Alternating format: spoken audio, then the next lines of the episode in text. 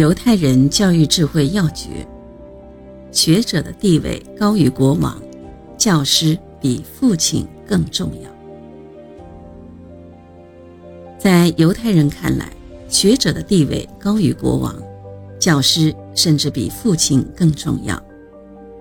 看似不可思议的背后，其实这个原因很简单，那就是因为他们极其重视学习。学习是犹太人成功的第一黄金定律，学习是犹太人智慧强大的最重要秘密。看你也不是学习的料，干脆下来学个什么技术得了。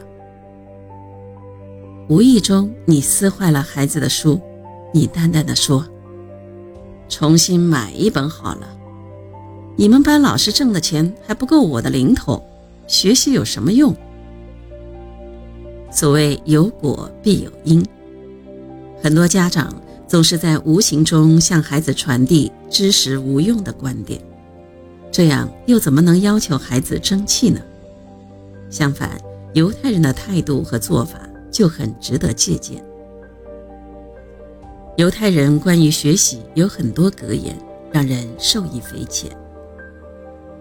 教育是人人都必须接受的，愚蠢的人受教育，可以去掉他们本性中的愚蠢；聪明人更需要接受教育。因为聪明人如锋利的刀，不接受教育，砍到不该砍的地方，其破坏力更大。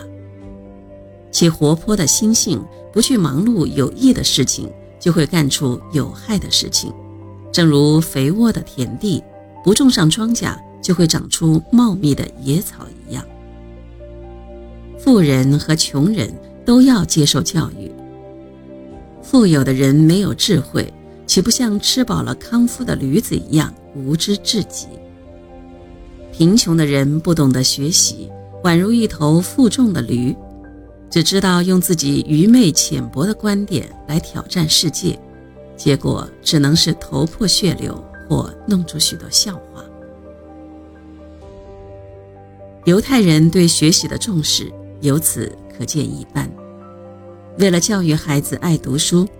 犹太父母还在孩子识字之初，把蜂蜜滴在圣经上，让他们尝到知识的甜蜜。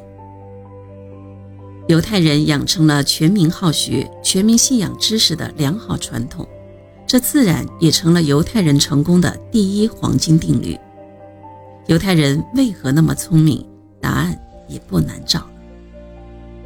犹太人重视学习，还表现在很多方面。比如，犹太人认为求知永无止境；比如，犹太人非常爱护书籍，他们从不焚烧书籍，即使是一本攻击犹太人的书。在人均拥有图书馆、出版社及每年人均读书的比例上，犹太人超过了世界上任何一个国家，堪称世界之最。犹太家庭还有一个世代相传的说法。那就是书柜要放在床头，要是放在床尾，会被认为是对书的不敬，进而遭到大众的唾弃。当然，最为典型的要数犹太人对于学者和教师地位的认定。在犹太社会，学者和教师受到极大的尊崇。当其他民族王公贵族、军政要员和工商业者的地位在学者之上时，犹太人却始终认为学者比国王伟大。他们一直奉行着这样一条格言：即使变卖一切家当，使女儿能嫁给学者，也是值得的。为娶学者的女儿为妻，纵然付出所有的财产，也在所不惜。在犹太人看来，一个家庭里。没有比出一名或几名博士更为荣耀的了。犹太人如此重视学者和教师，这是犹太民族重视学习的表现。试想，在这样重视学习的氛围中，能够成就那么多专家学者，也是理所应当的了。犹太民族历经磨难，却成为世界上最受瞩目的民族。不得不归功于他们对学习的重视。作为父母，我们应该学习犹太人，教育孩子爱学习，培养他们爱读书的习惯，从而让他们从学习中汲取无穷的智慧和力量。